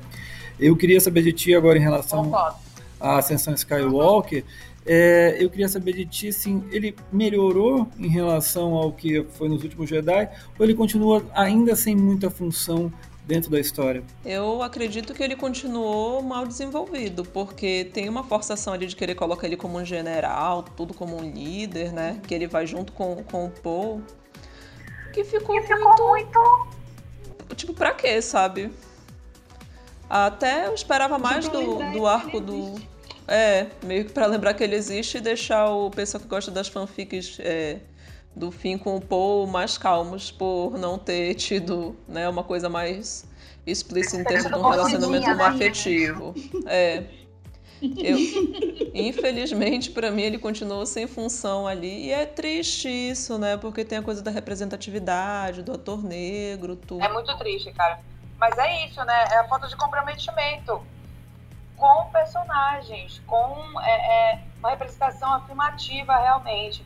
Então, porra, o Ryan Jones tem o maior trabalho de fazer a Rose, tem uma história super bacana, a relação dela com a irmã. Sim. Não desenvolveu muito, ok, mas ele deixou ali uma sementinha. Aí vem o J.J. Abrams, caga tudo. E o fim, na verdade, tirando o fato dele ser um ex-Stormtrooper, nada faz dele interessante. O fim, ele, e o fim foi o cara que nos introduziu Star Wars, né? Porque ele é o que aparece primeiro no primeiro é. teaser, né? Então a gente falou, pô, esse cara vai ser interessante. Tem abre com assim, ele o filme, né? Digamos assim, abre com ele. Sim. A gente ainda não viu o rosto dele, né? Que ele tá ainda com a máscara, mas. Sim. E é a primeira pessoa com quem a gente tem uma ligação no filme, né? Porque a Ray aparece depois, enfim. É, a gente tem ele. Sim, vai acompanhando a saga dele, né?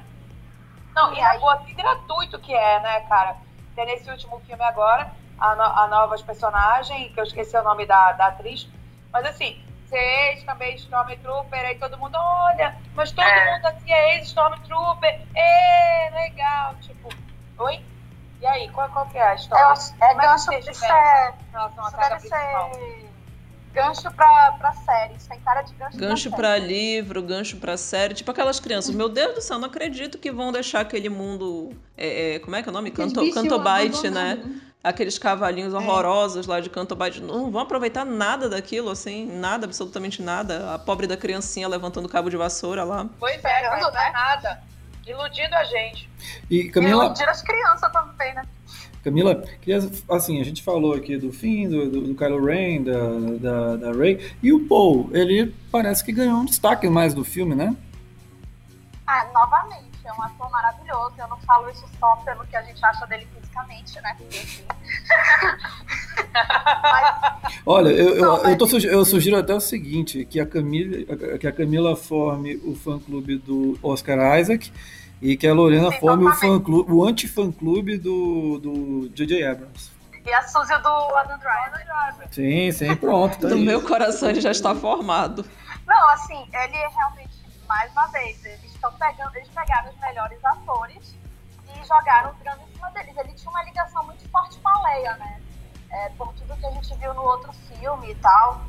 Eu achei até coerente, acho que o romancezinho dele com a Carrie Russell, né? E que quase só- não tem cena dele com a Leia, né? Me corrige se eu tiver enganado. Não tem. acho que não tem. Acho que ele não tem nem reação dele pra morte dela, eu acho. Tem, Eu acho. É, tem, tem muito pouco, se não me.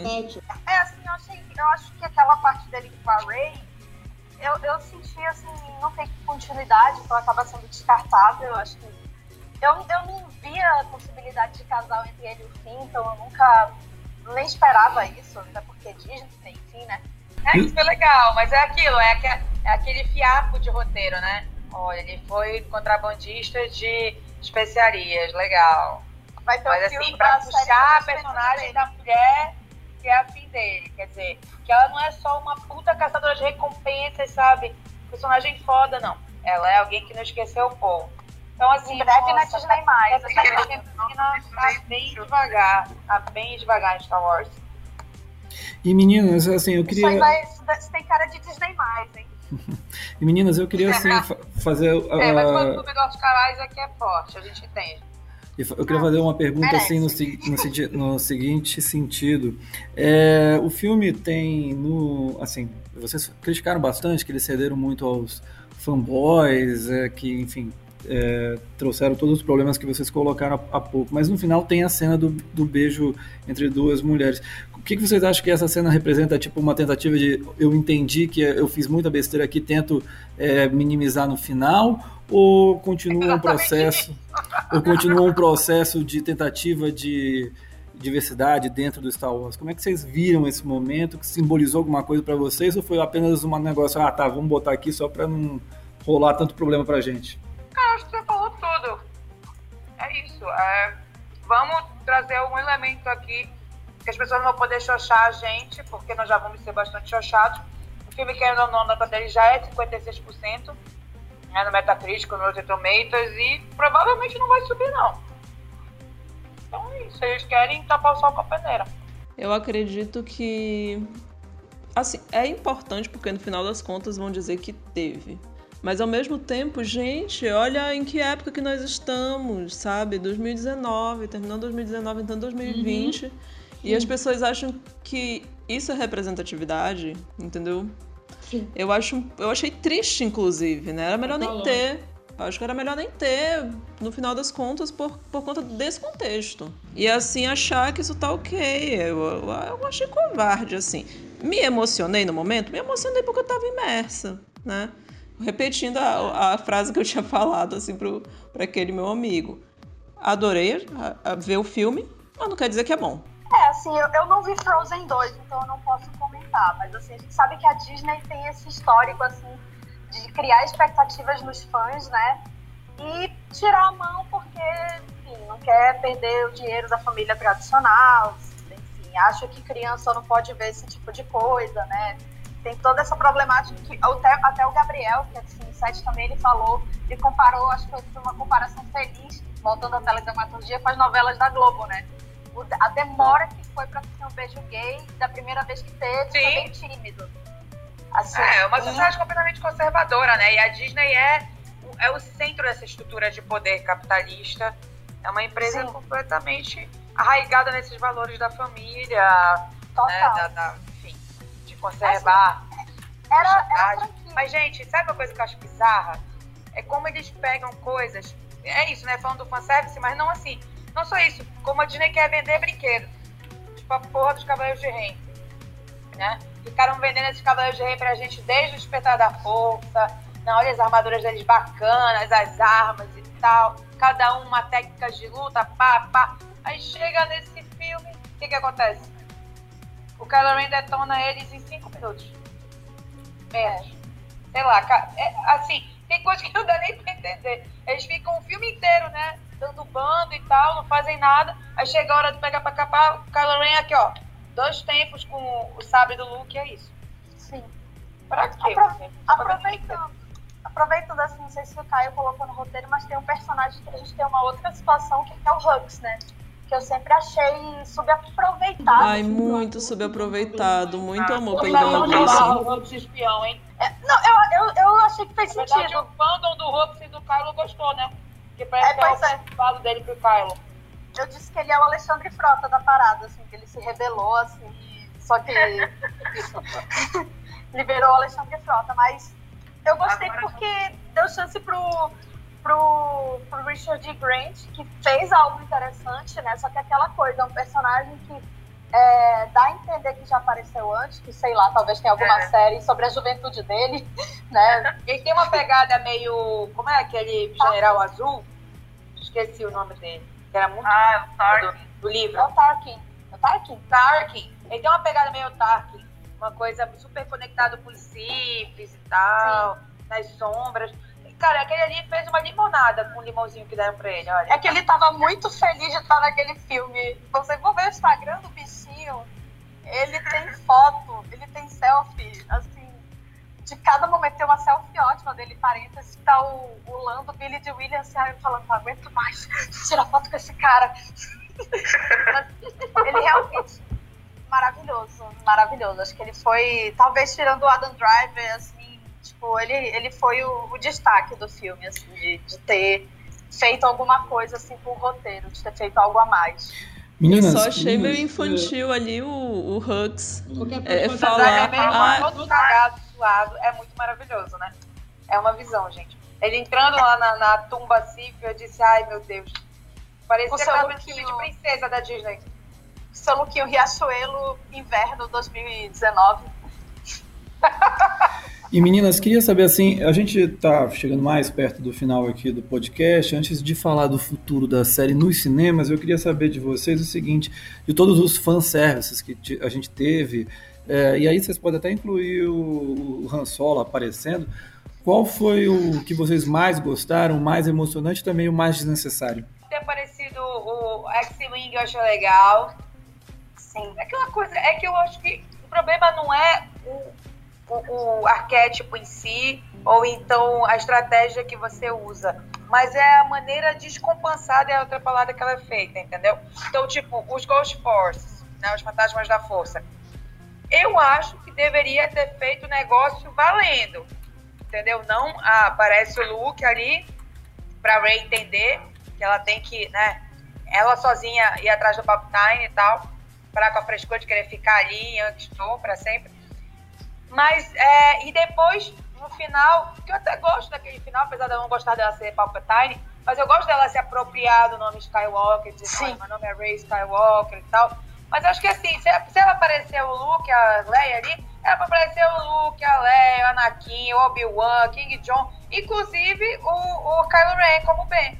Pra mim tinha que aparecer todos os fantasmas ali, entendeu? Ou então, quando ela tá ali lutando contra o Palpatine, aquele momento bem é, é, Relíquias da Morte de Harry Potter. Aparece todos os fantasmas da força para ajudar ela.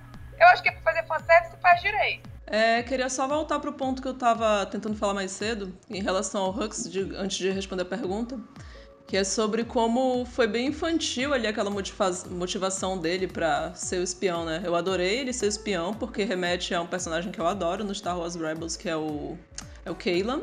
Mas aquela fala dele, ah, eu não me importo se você ganha, é, eu só quero que o Kylo Ren perda. Aí eu, meu Deus do céu. É muito meninão. Nossa, é, muito infantil isso. Desnecessário. Montador, por favor, é aí que você trabalha. Tinha dois montadores, né? Alexandre Frota. Agora, falando do fanservice. Ai, gente, eu não vou mentir. Eu adorei ver todos os fanservices que tinha.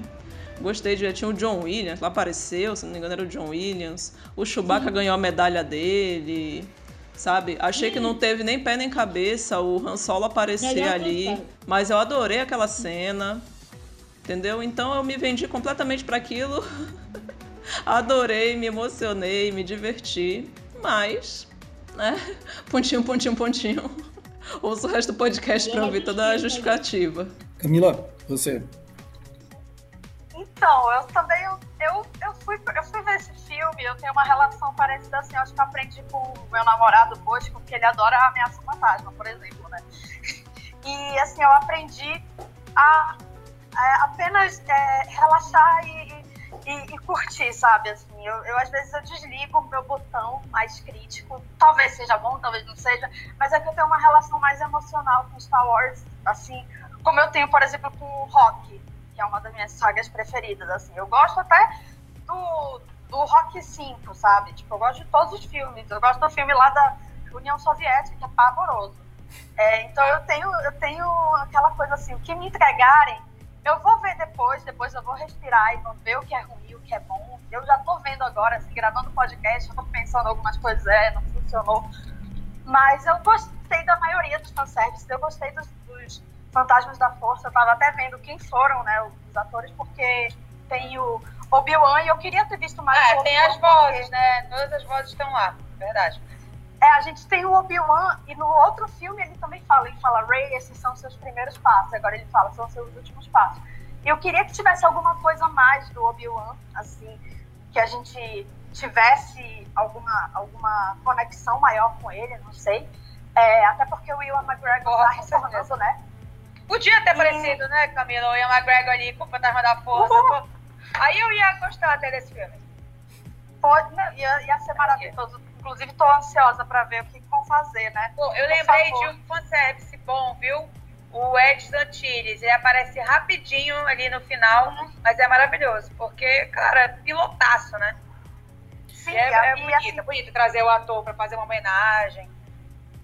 Eu gostei também, eu gostei da, da X. personagem é o Ed Antilles.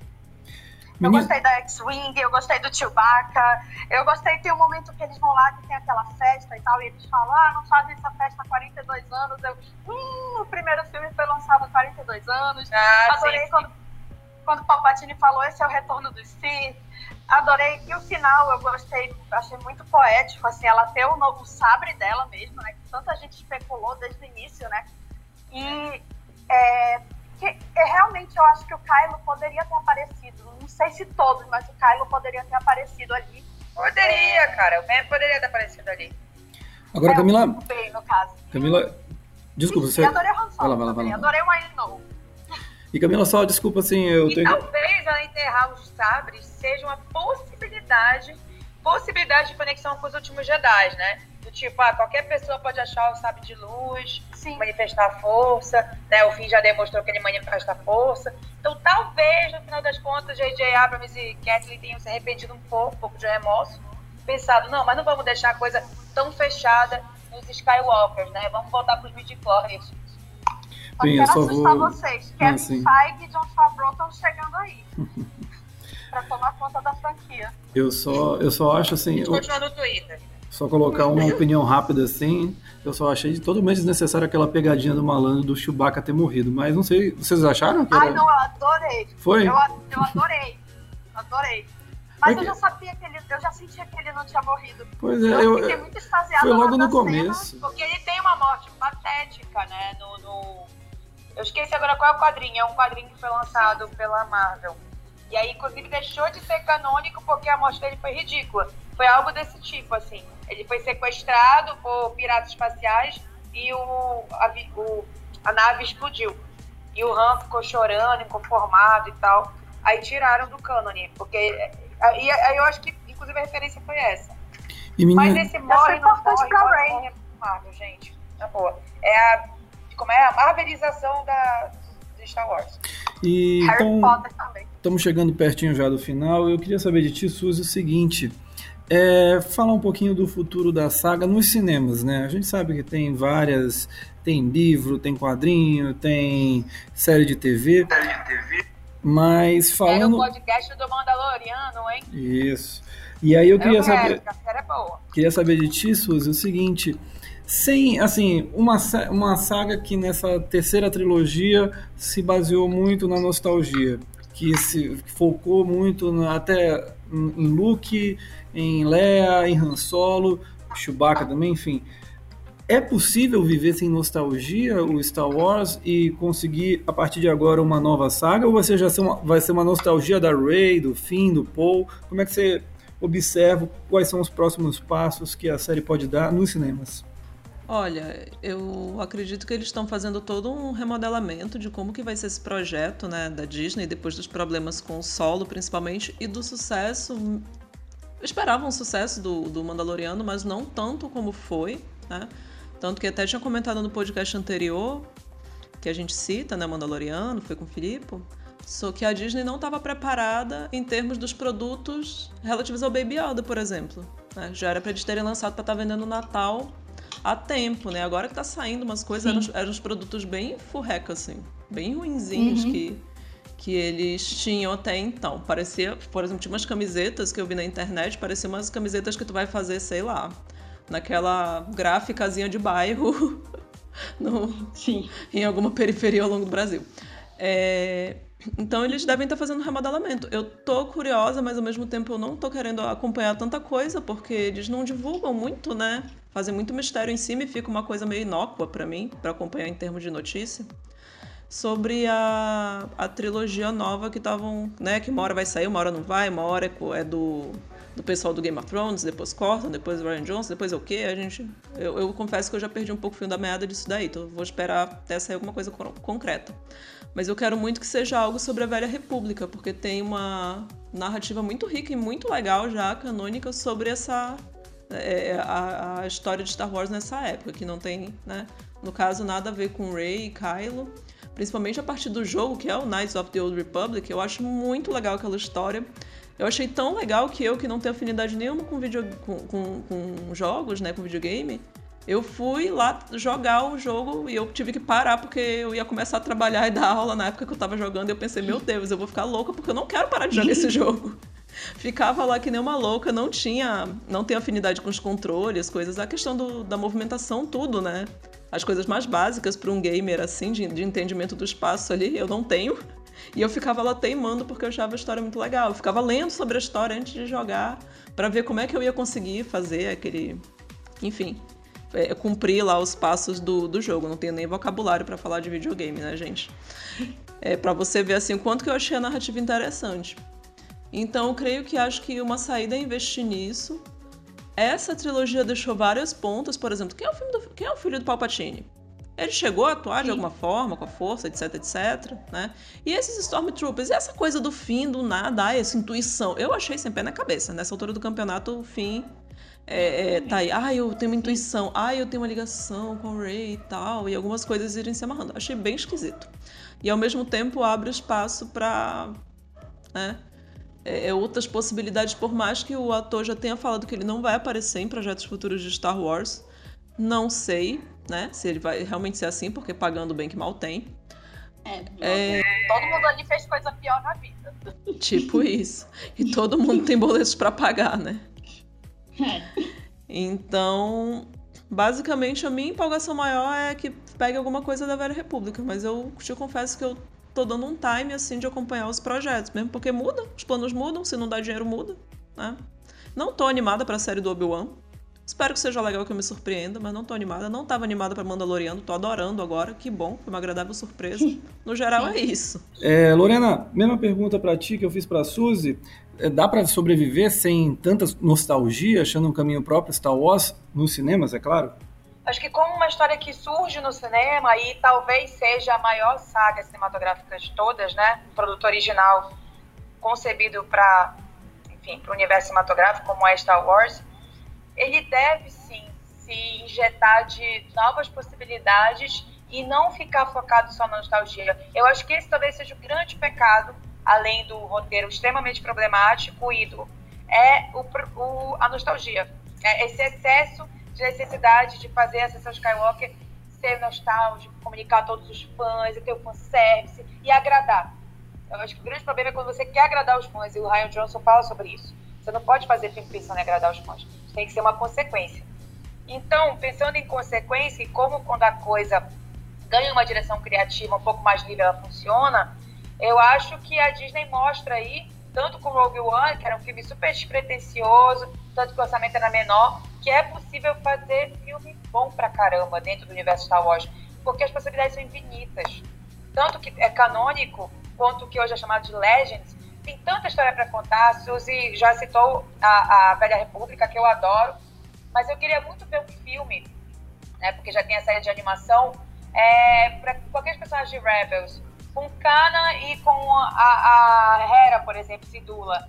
Né? Antes de Rebels, tipo, como é que era quando eles iam por aí, pelas galáxias, fazendo mil aventuras e tal. Eu ainda tenho o sonho, por exemplo, de ter um filme da Sokatano também, que eu amo de paixão. Uh, e a série do Obi-Wan me deixou empolgada depois do Mandaloriano. Eu acho que se tiver uma boa direção, roteiristas competentes, vai ser muito boa, porque o livro do Kenobi é uma das melhores coisas que eu já li na minha vida sobre Star Wars. É maravilhoso, é muito bem escrito. E eu acho que tem tudo para dar certo. Ele vai ser a matéria-prima, isso já foi definido, né? Que é o livro do John Jackson Miller. E eu acho que tem tudo para série dar muito certo. E fico curiosa para saber o que, que o Ryan Johnson vai, vai aprontar na trilogia dele. Que ele voltou a confirmar um dia desses que ele está envolvido novamente, né? Ele tinha saído fora, mas voltou. Enfim, e esperar que cada vez, cada vez pessoas mais envolvidas, né, apaixonadas por Star Wars como nós, estejam nesse universo. Então o D&D eu acho que tem que estar fora, porque só pensa em dinheiro. tem que ter pessoas que estão engajadas, que são fãs como J.J. Abrams, mas que têm coragem de ir lá e fazer diferente. Ou expandir o universo, pelo menos. O George Lucas agradece. É, então, eu tava vendo aqui que tem essa trilogia que tá para estrear, tá? É, 2022, 2024, 2026, né? Tá logo ali, porque o Despertar da Força, a nova trilogia, né? Essa que terminou agora, foi anunciada em 2012. E Despertar da Força foi lançado três anos depois. Então, foi um, um, um tempo curto, digamos assim, né? Pra gente foi longo porque a gente ficou esperando, né? Mas foi um, um tempo curto, né? Então, é, vamos ver. Eu queria muito, assim, que, como a Lorena falou, colocassem pessoas apaixonadas por Star Wars mesmo. É, eu acho que é, queria ver. É, eu ainda não vi é, o Mandaloriano, então eu não sei, mas tem muita gente elogiando o episódio da Bryce Dallas Howard, né? Que ela, ela dirigiu e tal. Eu queria ver mulheres dirigindo, sabe? Eu sei que. Enfim, é o sétimo, né? Tá todo mundo falando super bem, cara. Eu vi até o quarto só por enquanto. O da Bryce é o quarto. A Bryce é o quarto. dirigir, sei lá, sabe? Eu acho que qualquer Colin Trevorrow dirige um filmezinho e já ganha Jurassic World, sabe? Acho que a gente viu com a Perry Jenkins que é, que é possível ter, ter novas vozes. Assim, ela nem era uma voz nova, né? Ela estava em Hollywood há um tempão, só que não tinha tido a segunda chance dela, né? Então, eu queria ver isso, queria ver é, vozes novas. E eu queria também, assim, que fugisse da nostalgia. Só que eu, eu sei que a Disney não vai fugir, a gente está num mundo, assim. É, é como eu tenho a minha categoria de filme, que é filme iPod Shuffle, né? Que é filme que tem aquela trilha sonora com música dos anos 80, que parece que Mulher Maravilha, por exemplo, vai ser um desses filmes é, de padrão suicida, esse tipo de coisa, assim, que joga com a nostalgia das pessoas, com a, com, a lembrança. E eu acho que Star Wars, por aquilo que pareça, é, o diferencial era a originalidade. Era não. O problema era... é quando a fórmula, né? Isso que for, é. por exemplo, o Guardiões das Galáxias faz muito bem. Depois de volta a fórmula. É, assim, por exemplo, eu não, eu não tenho. Nunca fui ligada em Vingadores, esse tipo de coisa, porque pra mim, é, eu não sinto, essa, não sinto essa conexão, porque pra mim, é a minha opinião, gente, desculpa, é o mesmo filme. Eu sei que não é, mas enfim, é o, eu tenho aquela sensação que o Martin Scorsese tem, entendeu? Assim, de que é um, é um, é um grande circo, né? É um grande, como é que ele falou? É, é, é, é, um, é, um, é uma pirotecnia. Uma pirotecnia. É, assim, não tem um encanto, por exemplo, que Star Wars tem na nossa vida, assim. Eu não sei se a galera lembra assim, de Era de Ultron, como a gente lembra do discurso do Anakin na areia em Ataque dos Clones. Né? Então, é, enfim, eu acho que eu queria que não, que não pendesse para nostalgia, apesar de que eu estou ansiosa para a série do Kenobi. Mas já, como eu disse, parece que tem Kevin Feige e John Favreau aí chegando em Star Wars. John Favreau já chegou, né? Já, ele tá no Mandaloriano. É, apesar do Werner Herzog não ter assistido nenhum filme Ele é o dele, creator, né? Sim.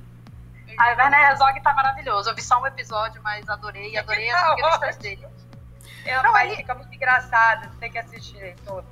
Não, ele, ele, não sabe, ele não sabe nada de Star Wars. Ele, é, ele é a gente, entendeu? Que ele fala isso, até falar, Where is the baby Yoda?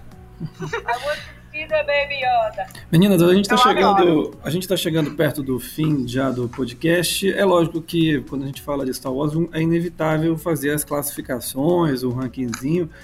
Então começo com a Suzy primeiro Primeiro, quero saber de ti, Suzy, dentro dessa nova trilogia, em que posição ele fica? Primeiro, segundo ou terceiro?